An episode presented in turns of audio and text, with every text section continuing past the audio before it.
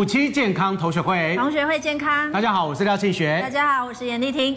哇，有点紧张。对，怎么办？最近对，又来一个疫情新的又再疫情来了。哎，这疫情已经两年两年的时间，但台湾真正发生疫情是去年的五月份的时候，是第一波。第三集嘛。对，嗯，然后呢，呃，中间呢有稍微的紧张了一下，但是呢，台湾严守防疫的策略，对，本来以为最近，嗯，在这个发生之前，最近好像有点松懈了，对，大家都开始有点慢慢走出户外了，对，就现在又紧绷了。对，没有错哈。Omicron 呢，这个病毒呢来势汹汹哈。那么现在呢，已经造成了桃园机场，那么相关的清洁人员以及保全还有防疫计程车的司机呢，呃，都确诊了哈。那这个确诊的一个病例数的话呢，是不是有可能呢，会造成另外一波的疫情的高峰期哈？那么我们待会呢要详细来讨论，赶快邀请一下我们今天特别来宾。是，首先让我们邀请资深媒体人盛梅姐，大家好，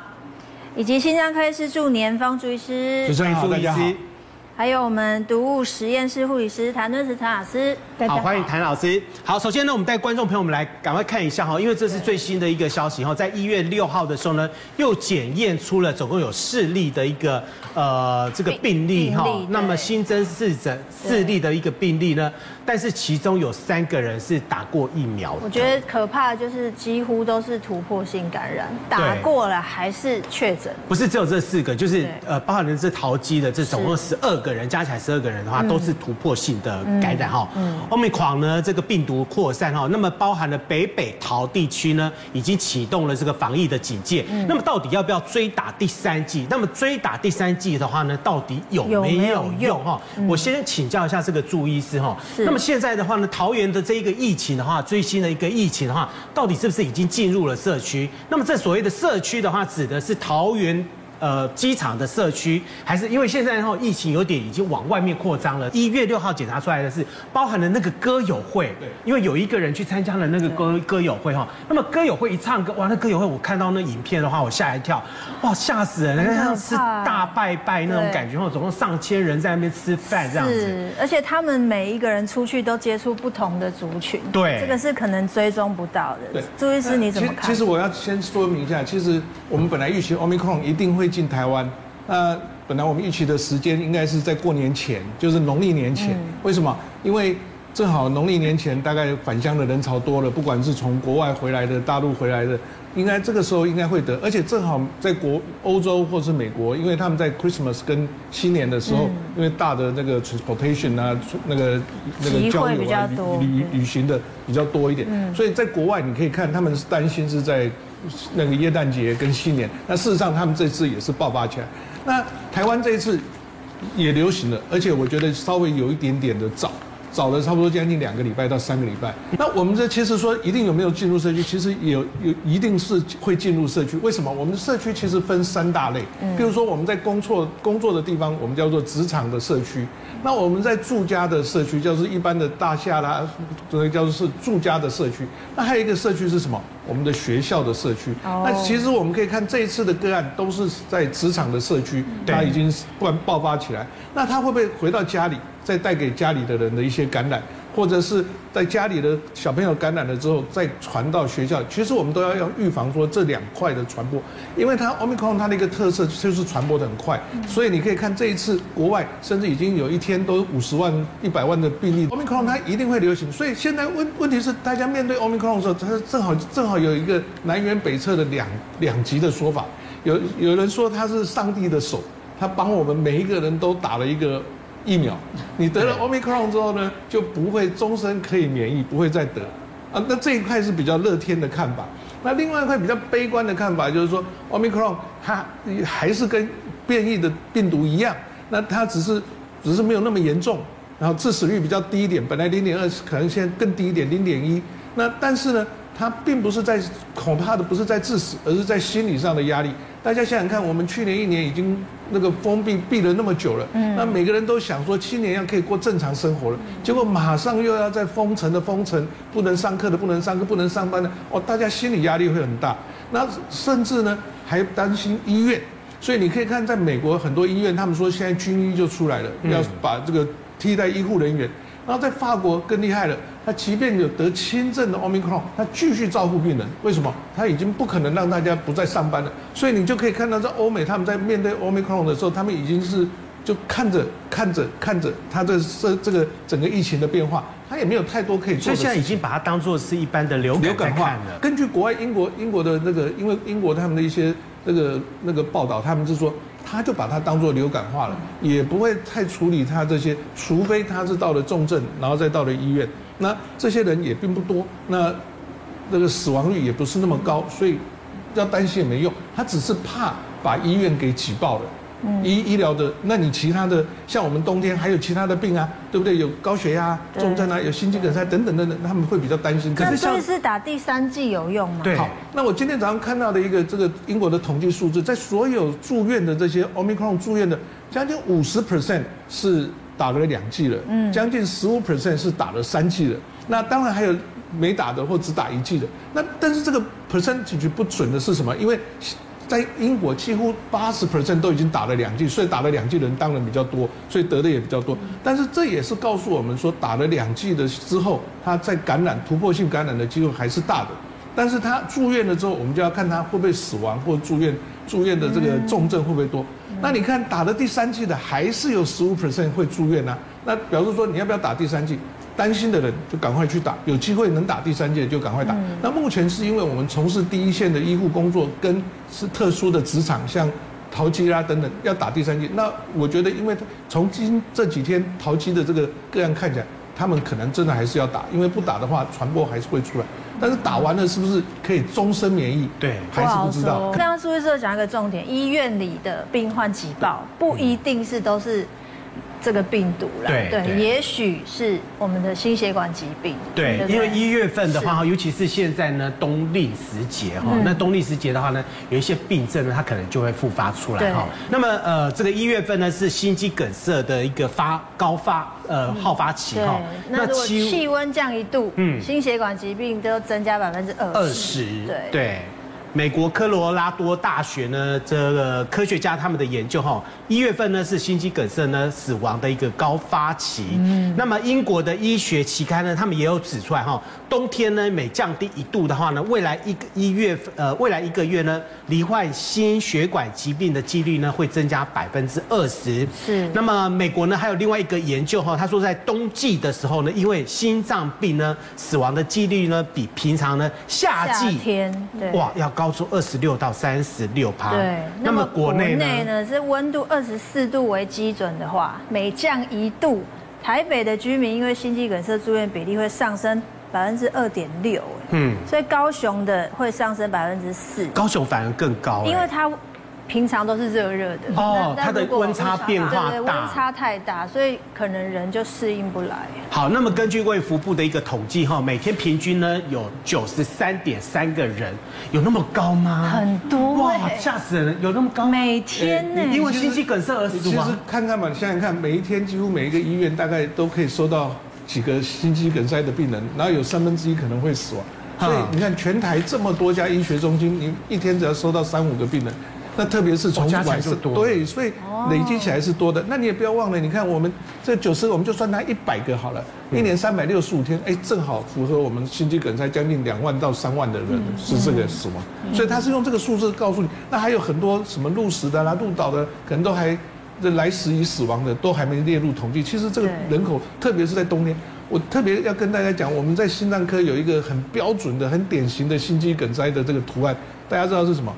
再从一个饭馆出来，嗯，然后外面飘着雪，哦，戴帽子，哎，戴帽子一个老先生，为什么？他一出来的时候，因为我们餐厅温度高不高？高，就像刚才都比较温暖，都又吃了东西，酒足饭饱，血都到了都到了肠胃道去了，一出来突然一冷啊，马上就一个，对对对对对对，这个是最标准的一个这样，一出来天气一冷，心脏一收缩，那就心肌梗塞了，嗯，这样，所以我们可以看到非常多的个案在冬天。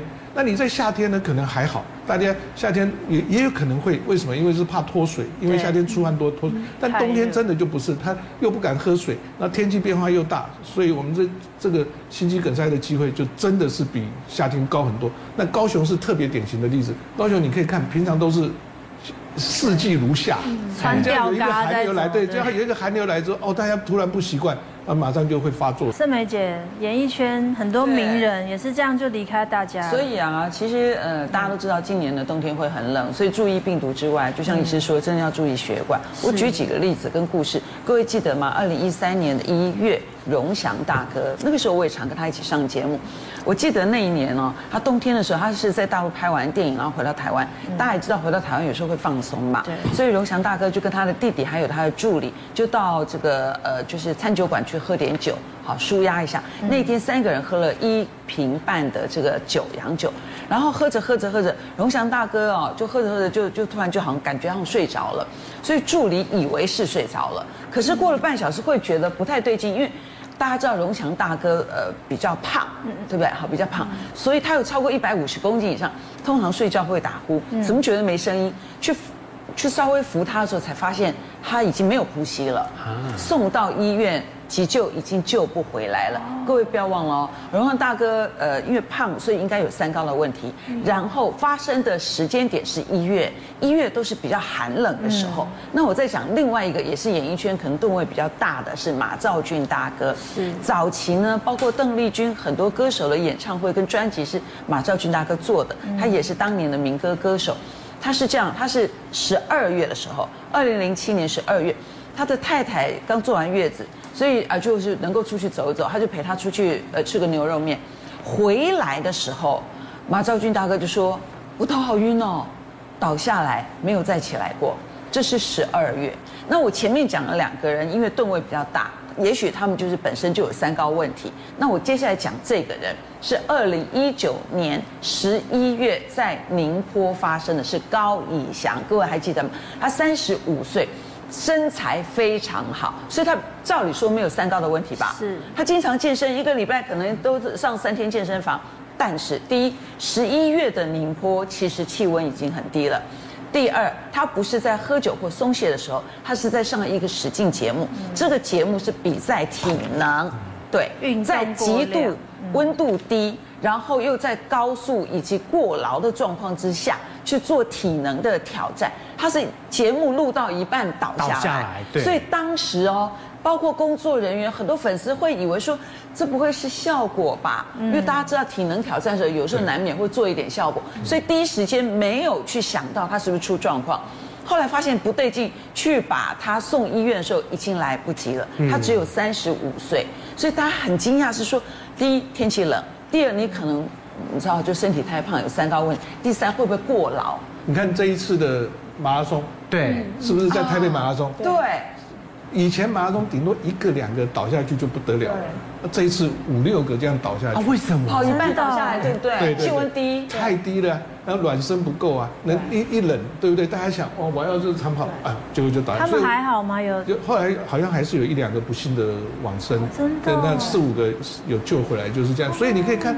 马拉松其实，如果在天气冷，都大家都还不注意，又又是又是这么这这一次正好那里是寒流来，对，所以大家就哇，这是我不好下一。可是医师，你知道那时候高以翔很多人在讨论的一件事情，就是说高以翔自己本身也有在运动的习惯哦，然后他的体能其实也还不错的哦，没错。可是碰到这种状况的时候，他倒下去的时候呢，一样都救不回来。所以这个温差，这个这这有点像猝死的。我们讲说，能从发作到死亡原因在六个小时、二十四小时之内啊，其实心脏还是。主要的原因，但是他还有心脏其他的问问题，譬如说会不会有心律不整的啦，或者是主动脉剥离。其实像以前有一个华航的机师也是一样，飞机降落完了就就就躺在驾驶那个驾驶座上，那一看就是主动脉剥离，他还好是降降下来。对，所以很多这种很多跟心血管疾病有关的猝死，那心肌梗塞又是这里面的大宗之一。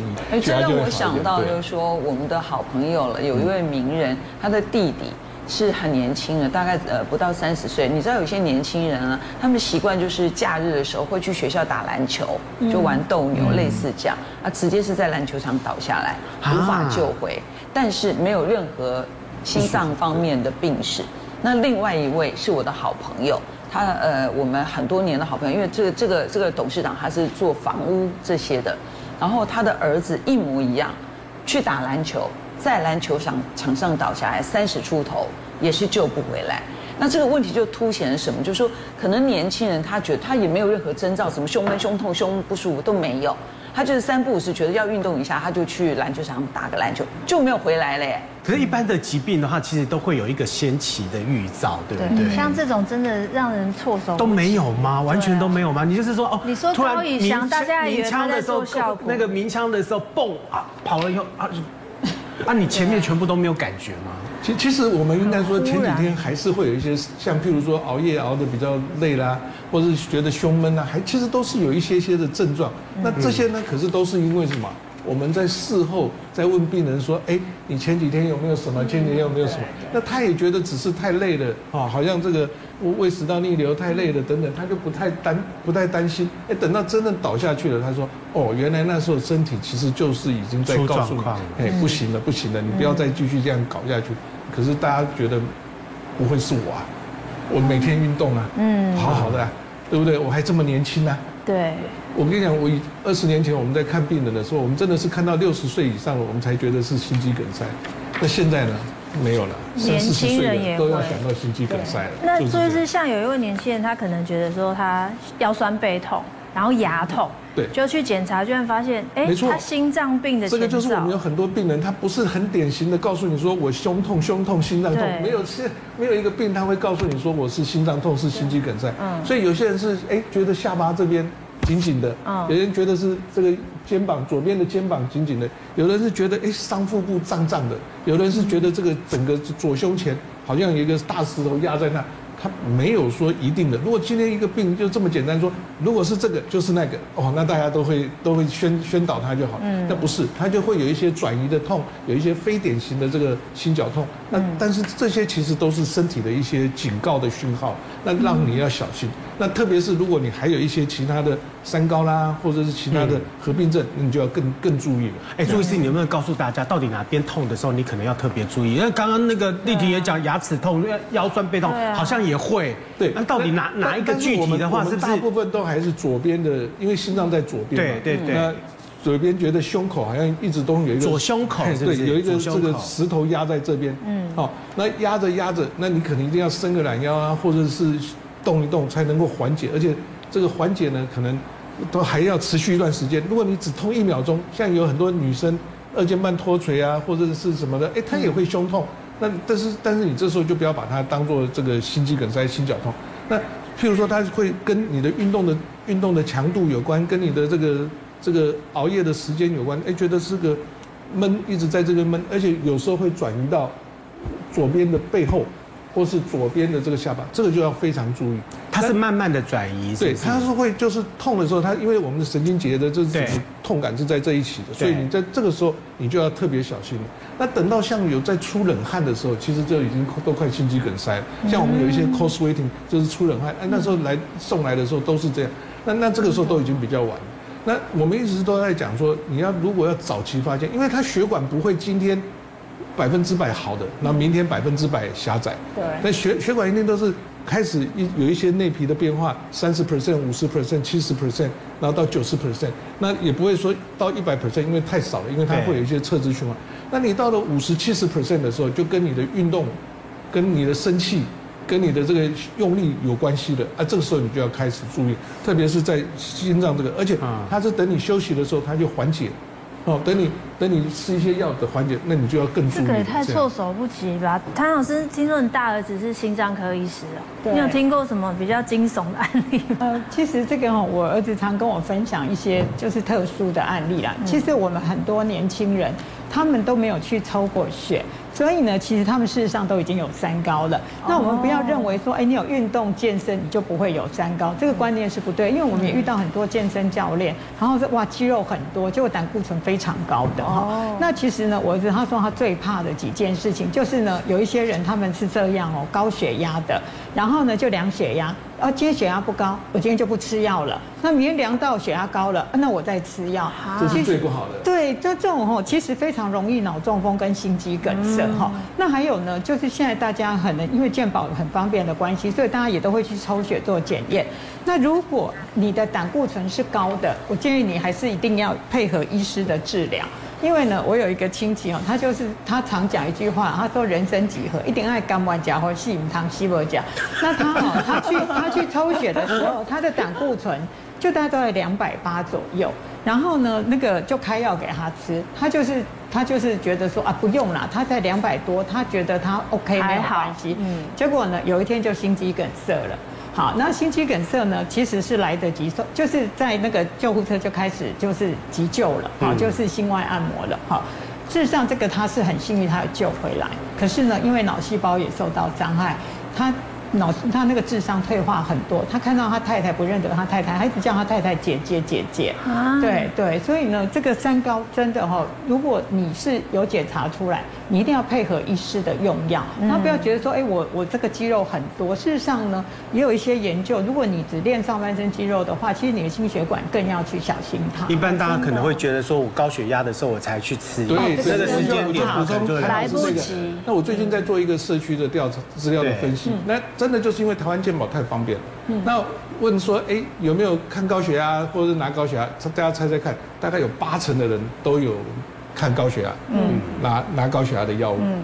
可是真正血压控制到一百三或者一百二八十的，大家猜猜看多少？不到三成。啊，所以所以这很多人就说啊，我有看医生，我有看医生，那每次都说看医生好像血压就会降了，其实不是，今天还没有吃药。像刚才谭老师这样，今天三天晒网，两天打鱼，就血压就在那飙来飙去，对，很容易就很容易造成中风啊，或者心肌梗塞。嗯，那我再这样另外讲一个血脂的也是一样，我们以前我每次都用这个例子讲，跟告诉大家我们吃东西的，我以前在念念书的时候，在念医学院的时候，我大概一个月才吃到一个鸡腿。而且那个鸡腿呢，还要供供着三天，因为是炸的特别香。可是现在呢，我一天就吃三个鸡腿，早餐卡拉鸡腿堡，中午鸡腿便当，晚上鸡腿面，你看看。所以你就知道，那血脂，我们以前真的都是看到，就是说，哎呦，那好大老板有钱的，对不对？每天在外吃东西的才会血脂高。现在不是啊，三十岁进来，嘿，一抽那个胆坏的胆固醇超过一百五、两百的比比皆是，三酸甘油酯五百、六百的，我每天都在门诊一直在跟这些病人讲，你们一定要注意啊，不要在外食啊，不要再乱吃了。可是没有用。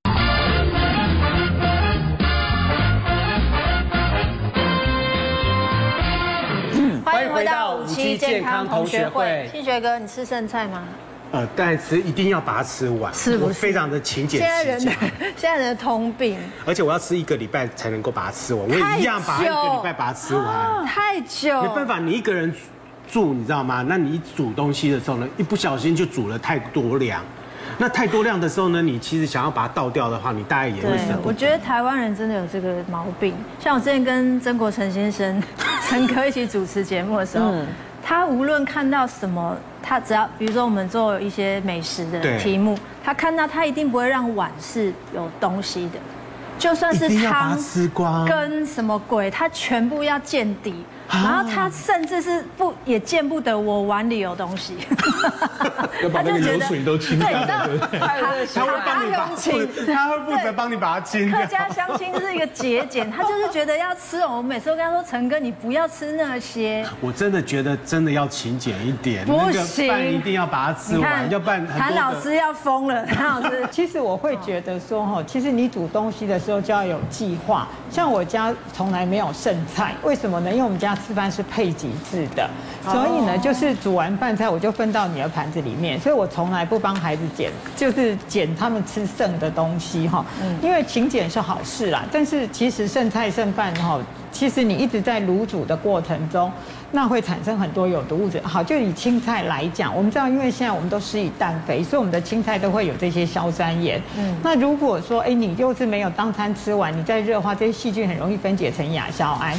所以呢，我会建议就是说，哎，其实你这种叶菜类的东西，最好煮的量就是你这一餐吃的。那像那种热一个星期的怎么办？要怎么劝他？呃，你你这样的做法的话，我会建议你就是煮完菜之后，你就先分装。你你懂我的意思吗？比如说你今天煮的是七天份，你就分成七份，每一次只拿一份出来，充分的加热。那刚才我们讲这个，那一样是一样 OK 啊。可是你干嘛煮这么多？你就一个你不要一直重复。不要一直热，一直热，一直热，对，每天。可是你知道，你去买一买个菜的时候，你就会想到说，你买个菠菜，啊，你总都要有蒜头吧？啊，你要买菠菜的时候，一定想说，我应该要有一些肉加进去吧？啊，你越想越多的时候，加进去的东西就越来越多啦。但是我觉得，就是说在采买的时候，你先控制那个量，然后煮的时候再控制量，然后煮好之后就是先分包装。不要就是一份，就是一直一锅一直在那边重复热。那我们刚刚讲的是蔬菜会有这个隔夜菜的硝酸盐问题，但是如果是蛋白质卤煮过久的时间，其实会产生一个东西叫做氧化胆固醇，好，对心脏血管啊，对这个呃可能有一些这个罹癌的风险。所以呢，这个蛋白质呢，我们也是一样，像煮一锅鸡汤的话，你最好也是把就是。在卤煮炖煮的过程中，不要超过两到三个小时。嗯、那如果你要加酱油，这个辅仁大学帮你做了一个研究。用十份的酱油加一份的冰糖，这样也可以减少氧化胆固醇。哦，嘿，那现在因为快过年了嘛，哈，那我们都会煮鸡汤、佛跳墙，这种都是高蛋白质的。嗯、你记得加葱、姜、蒜、洋葱，择其一，它也可以减少氧化胆固醇。嗯、那如果说你今天这锅鸡汤你拿出来的没有吃完，那你就把今天的这葱、姜、蒜、洋葱都挑掉，然后放在冰箱冷冻。下一次的时候要加热的时候。你要记得加入新鲜的葱、姜、蒜、洋葱，再把它煮沸，这样可以减少氧化胆固醇。真的，对方法对。那如果炒青菜的话，你要担心这个硝酸盐的话，也很简单，你炒菜加水，重点在于炒完菜之后把菜捞起来，汤汁不要了，因为硝酸盐会溶于水，所以你这样子呢，你。也可以勤俭持家，然后也可以不要浪费食材。我前几天回家，突然发现我们家在吃龙虾，嗯，我就说奇怪，今天家里怎么有龙虾？你知道我女儿说什么？那是去年的龙虾，而且是去年过年，因为我们要快要过年，又要买新的龙虾。去年过年，真的，我发誓真的，因为我们家除了大冰箱，我们还有我们聊一个礼拜已经够好了。我们家还有那种聊一年前，你听不出来徐哥没在炫耀吗？你看他们家的龙虾是没有人要吃的，可以放。他们家不要吃龙虾，重点是冰了一年应该还好吧？我吃下去。我是说真的，因为很多人会觉得反正冰了好像也还好。哦，不对不对，不行对不对？那我吃哎，我我其实哈，我们要有一个正确的观念，冰箱它没有杀菌功能，它只是延缓细菌的生长。放冰箱的食物也是会坏的，一定会坏的，一定会坏。老人家都会以为放进去就永远不会坏。没有，我妈我妈妈还跟我讲一个理由，他说你看那个远洋的渔船有没有？远洋渔船一出去的时候，全部都都是冻在冰库里面冻了一年，他们还不是一样照吃？没有没有，那种冰箱跟你的冰箱绝对不一样。像我们实验室的冰箱，那都不是，那是随时在监控的，是负七十五、负四十、负八十，这种各种的那种。那而且冰箱，如果你是塞得满满的，对其实你这张这个冰箱的流动，那个它的气流的流动就不足了。嗯、其实冰箱放东西不能够超过七成，超过七成你的食物会坏得更快。真的，刚才陈老师，我们家冰箱超过一百五十，就是说塞爆了再塞爆。我们家是冰箱一打开门，东西都掉出来。其实这个是最危险的。龙虾就掉出来。好，我们这些我们这些荒谬的言论我们剪掉，好不好？但是剩菜会伤心啦。对。我我要讲的是说，第一就是妈妈，你有些迷思，你认为冰箱的东西没关系，反正就冰几年都还是可以吃，这是不对的。那第二件事情不对，剩菜哈，为什么喜欢停？你知道不？像我老公有这个坏习惯，是有的时候已经煮完了，我们也吃的差不多，那剩的那种油啊，那个乳汁啊，有些妈妈会拿来拌饭。对，那这个例子是这样。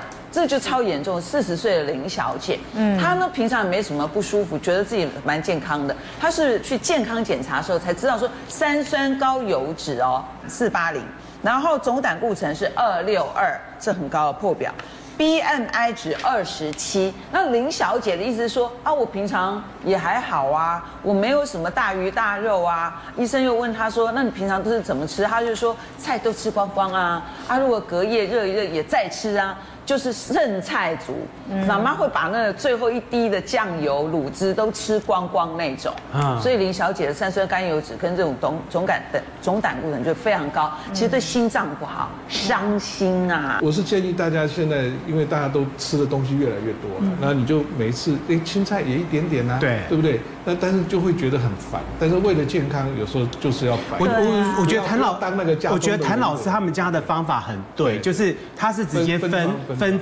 他们是直接分每一个人的话，呢就把你分好量。对，那你分好多少量，你那些量你要不要吃，那你的问题。你吃完了。就吃完了，啊对啊，吃不完的话就算了，就也不要留。对，啊妈妈他们也不会去帮你把那个剩菜把它再拿来吃，那你就直接把它倒掉。所以所以我们家都没有三高，我们去体检啊都没有红字的。啊，好厉害哦！我六十岁嘛哈，但是我这个十年来的都没有任何的红字。接下来都只有谭老师可以发言了。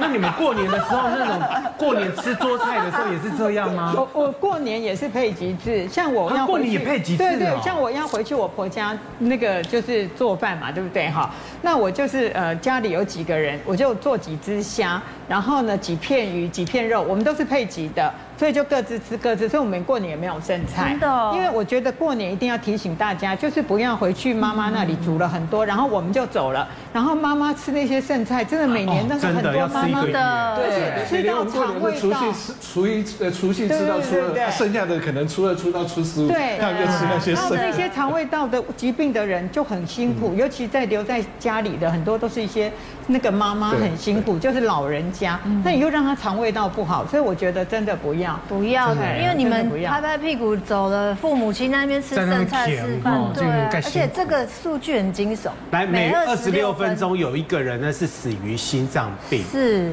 我们刚刚是讲说一天的话，台湾有九十几个人嘛，就再把它细分的话是二十六分钟就有一个人哦，而且死亡人数快要超过超过癌症。对。然后呢，呃，会发生这样的一个原因呢，有六大坏习惯啦。哈，刚刚一直在讲的就是这个。对，就是朱医师的。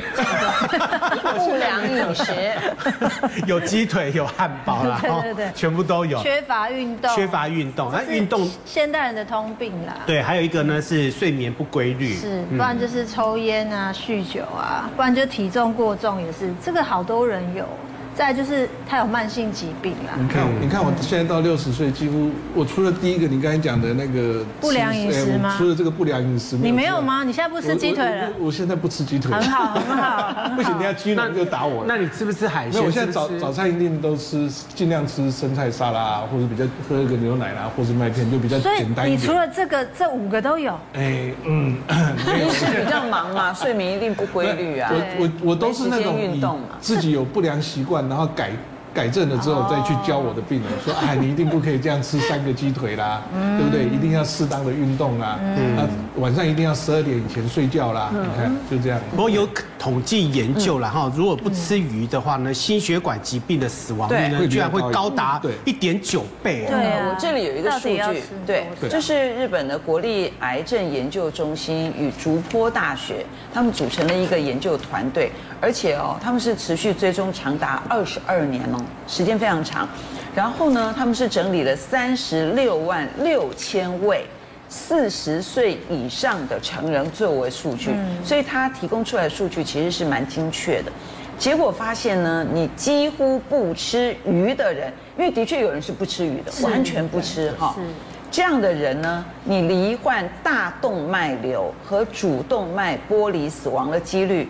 是一个礼拜会吃鱼一到两次的人的一点九倍，很惊人吧？很惊人。完全不吃鱼的，跟一个礼拜可能吃两次的，它差别就是一点九倍，将近两倍。所以建议还是要多吃些鱼啦。谭老师说吃鱼很有帮助。对啊，吃鱼会预防心脏血管疾病，会预防失智，会让小孩子变聪明。所以他们建议就是一个礼拜要吃两次的鱼。那不吃鱼真的比较容易有这个。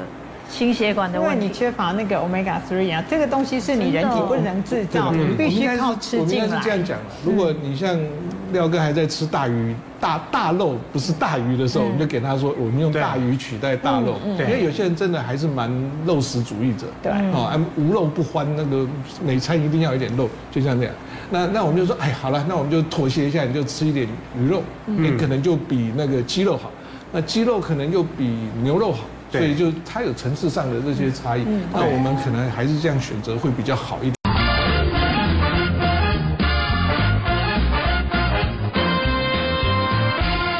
欢迎回到五期健康同学会。好，到底应该要怎么样吃鱼？嗯，或是要吃什么不会坏血管？对，颜色太过于鲜艳的鱼不行。可是这个怎么分辨？他也许他本人就是这么鲜艳啊。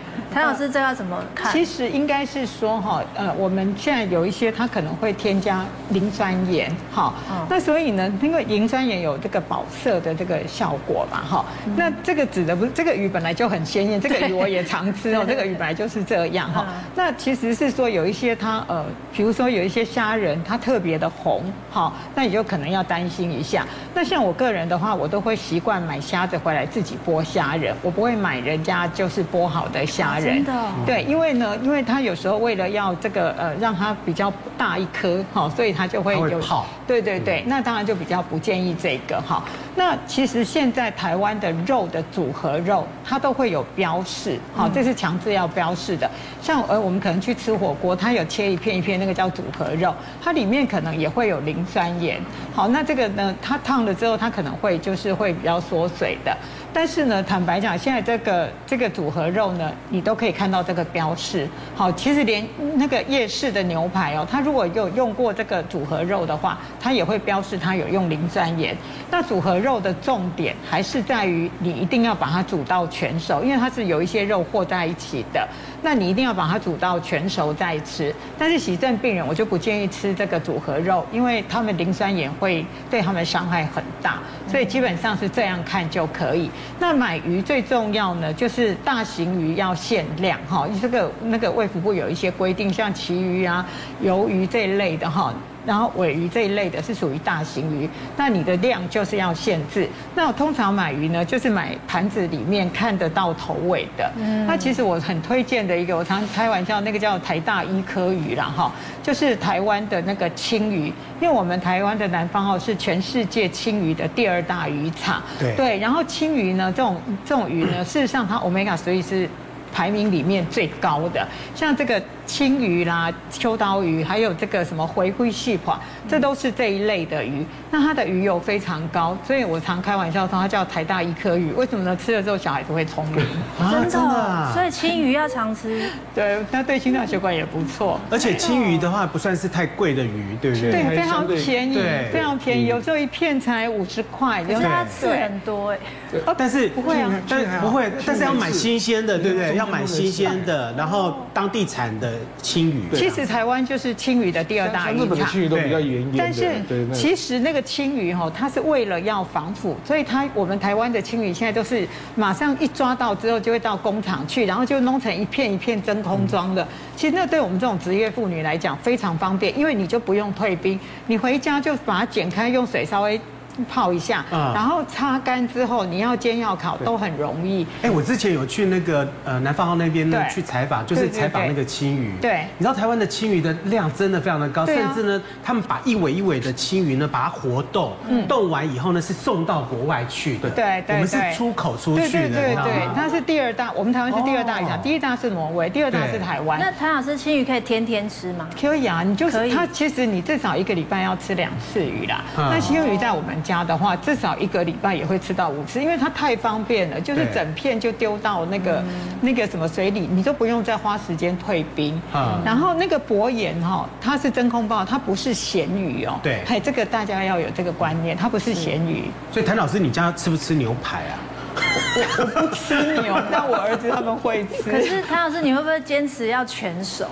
呃，其实呢，这个是之前有一个诺贝尔奖得主啦，哈，他是建议牛排要吃全熟，他说比较不会大肠癌。但是呢，其实你有时候煮全熟会有一些就是烧焦的，可能会有一些这些丙烯酰胺。所以呢，其实我觉得这个牛排，像我跟我儿子他们煎的牛排，大概一定会有七分熟以上。嗯，嘿，那呃，我要提醒的是什么呢？其实这个是之前林医师的病人，他就生日的时候，他太太请他去吃高级牛排。那你知道哈，这个洗肾病人有时候他们是限盐的，然后呢，他到那里那个高级牛排都是用那个玫瑰盐，好，不会其他调味。哦，他会觉得吃起来好好吃，他就撒了很多很多盐。然后可是那时候呢，吃完没多久，他心脏就乱跳。为什么呢？因为钾离子太高。好，我这个其实要提醒的是注意，就是说，因为我们的有时候这些进口的盐，你搞不清楚它是氯化钾还是氯化钠。所以呢，我们都会建议病人，他如果我们是洗肾病人，他不能吃假的东西，他一定要看清楚那个标识是氯化钠。因为有的时候它这些很高级的盐，它不会告诉你是氯化钠还是氯化钾，嗯，那你一定要看清楚。嗯，如果它有被限制，它不能吃太多盐。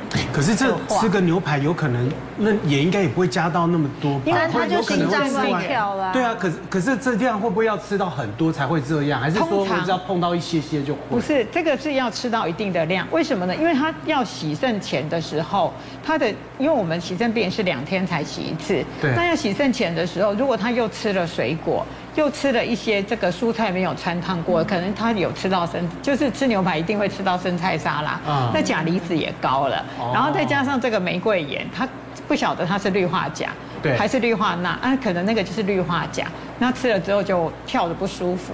对，你知道牛排师傅撒盐都是这样。对啊，就这样子啊。而且美国的那种节目不是都这样 疯狂转？没有，有一个那个撒盐的那个这样撒的，他们就说那个很疗愈。其实哈，还是要提醒大家，这个盐真的不要吃太多，因为你从小给他盐高的话，他将来的高血压的风险就非常的高。而且好像那个盐这个调味，呃，提醒妈妈一下，就在煮饭的时候。盐的调味要最后加，为什么？你一开始就把像炒青菜，如果你一开始就把盐丢下去，那个盐它会吸到菜里面，你吃起来都不咸。但是如果你是最后才，就是你要起锅前再加盐，它就在表面上一点点就很咸。哎，那个谭老师有没有分什么盐会比较好一点？因为现在盐的种类真的很多。你刚刚讲的是说玫瑰盐，然后啊还有海盐、喜马拉雅的盐，我的喜马拉雅的盐，我都买低钠的。啊还有一个低钠盐以吗？低钠盐是如果不是肾脏病的人，是心脏血管疾病的人，他可以吃，因为它是氯化钾。但是如果是肾脏不好的人，绝对不可以吃低钠盐，那会要他的命，因为他钾离子会高，心脏会乱跳。其实这么多的盐哈，其实我最常用的就是台盐的那个古早的那个盐，为什么呢？因为它的它就是氯化钠九十九点九，它是一个非常安全的东西，嘿，所以我就是直接买那个，我比较不会迷恋那种各种口味的盐，那种风味哈，你偶尔用，我觉得还蛮有蛮有。那个喜马拉雅的盐，朱医师，对，其实其实我我我在门诊上也看过一些病人啊，就是他们就觉得这个因为盐被污名化嘛，嗯，那大家觉得吃盐这个氯化钠那个会高血压啦，会增增加心脏的负担啊，会水肿，所以他就很有钱啊，就买玫瑰盐呐、喜马拉雅盐呐，还有很多那个 很贵的盐。其实后来我们就是说，你买越贵的盐啊。可能不见得对身体 OK。对，如果你身体没有特殊情况之下，我是建议用这种台盐的盐，就是最基本的。但是还是有不要超过量。嗯，那我们一直每次我们教科书都教我们说不要吃超过六公克的食盐。可是呢，啊，我问你，哪一个人做菜的时候去量那个食盐几公克？尤其是你在外食的时候，每次菜端上来的时候，那个小菜、卤菜什么都。清烫青菜上面都撒着一层，不是味精就是盐，所以我们后来就就是说，你如果在家吃东西吃到有盐咸味了，那这个就已经开始过咸、过咸、过咸。过咸哦，那你你你甚至甚至我们当然可能没办法像国外教的说，哎，到了餐桌上叫做 table salt，就是说你在餐桌上再加盐，因为我们都是炒锅菜的。那但是我觉得一个最简单的就是你尽量不要加盐。那当你加到盐的时候，你吃出来说，嗯，今天的菜怎么这么盐？要去喝喝水的时候，那。对不起，就要跟他讲，不要再吃了。那第第二个就是尽量减少外食的盐。嗯，好，那因为我们真的不知道外食的盐是怎么样，因为为什么？加了盐的东西之后，它会促进食欲，那会觉得哎这个菜比较好吃，所以很多人就会因为这样来吃更多的东西。那可是这样就不知不觉中吃了过多的盐分，这样盐分过高不好，但糖分过高好像也不行。含糖饮料，盛梅姐。本人爱喝吗？呃，以前早期喝过，嗯、但是我发现含糖饮料呢会上瘾。当然没发现，嗯、因为其实我住的地方在台北市某一条外面有一条街，那整条街全部都是各种茶饮、手摇店，你知道的所有的牌子都有。然后中午十二点，我就发现我们的年轻人。他可以不吃便当或什么，因为手摇饮其实很贵哦。对。哦，七八十哎，现在大杯的哦，现在有特大杯这样的。他们宁愿就是中午就喝那一杯，一直喝到下午。那你想想看，你的糖分有多高？那有一个数据呢，其实是我们做了一个呃国民营养健康状况变迁调查，哈，这是一个年度的调查，就发现呢，百分之八十三到。百分之八十三左右，十九到四十四岁的成人，还有九十三左右的国中生，八十八的高中生。你如果每周至少喝一次含糖饮料的话，各位，含糖饮料的糖是什么糖？一定是谭老师。说绝对不能喝的果糖，对不对？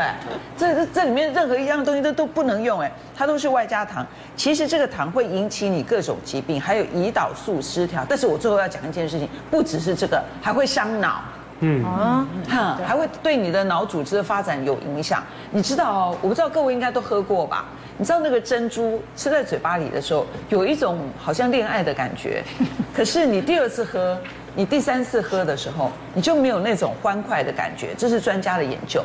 久而久之，久而久之，其实对你的情绪是有影响的。所以这些孩子，不论你是国中生、高中生到大学生，你如果每个礼拜甚至每天都喝含糖饮料，你可能要注意你的孩子，他会不会学习方面是有一些缺失。以以前我们家啊，家楼下有一家专门卖这个饮料店，啊，我每次回家呢就会买一罐喝。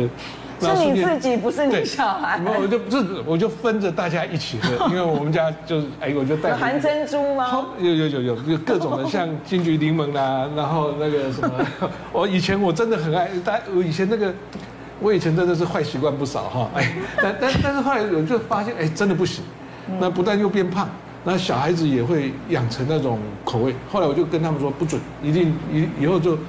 就是，即便在我们家楼下，因为你每次经过嘛，你有时候又是照顾人家，又是对邻居示好，然后你就去去买一罐，有买一杯，对不对？那后来我就跟他说，不行不行，你就改成一个礼拜只喝一一杯。那甚至现在又开始一两个礼拜我们才才准喝一次，而且喝这一次一定要师出有名啊，譬如说今天有什么事情啊，才要庆祝庆祝。可是呢，我我在当局长的时候，我我就很喜欢看我们同仁的桌子上，那因为卫生局很多都是女生嘛。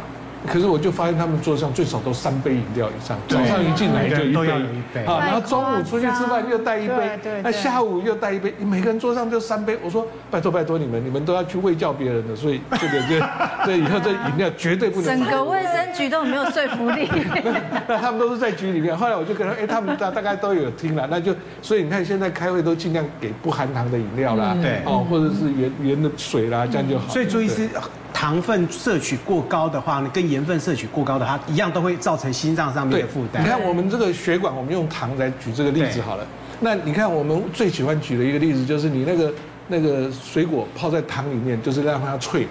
那个是像蜜饯啊，有一些是入味，有些是脆，啊嚼起来有脆。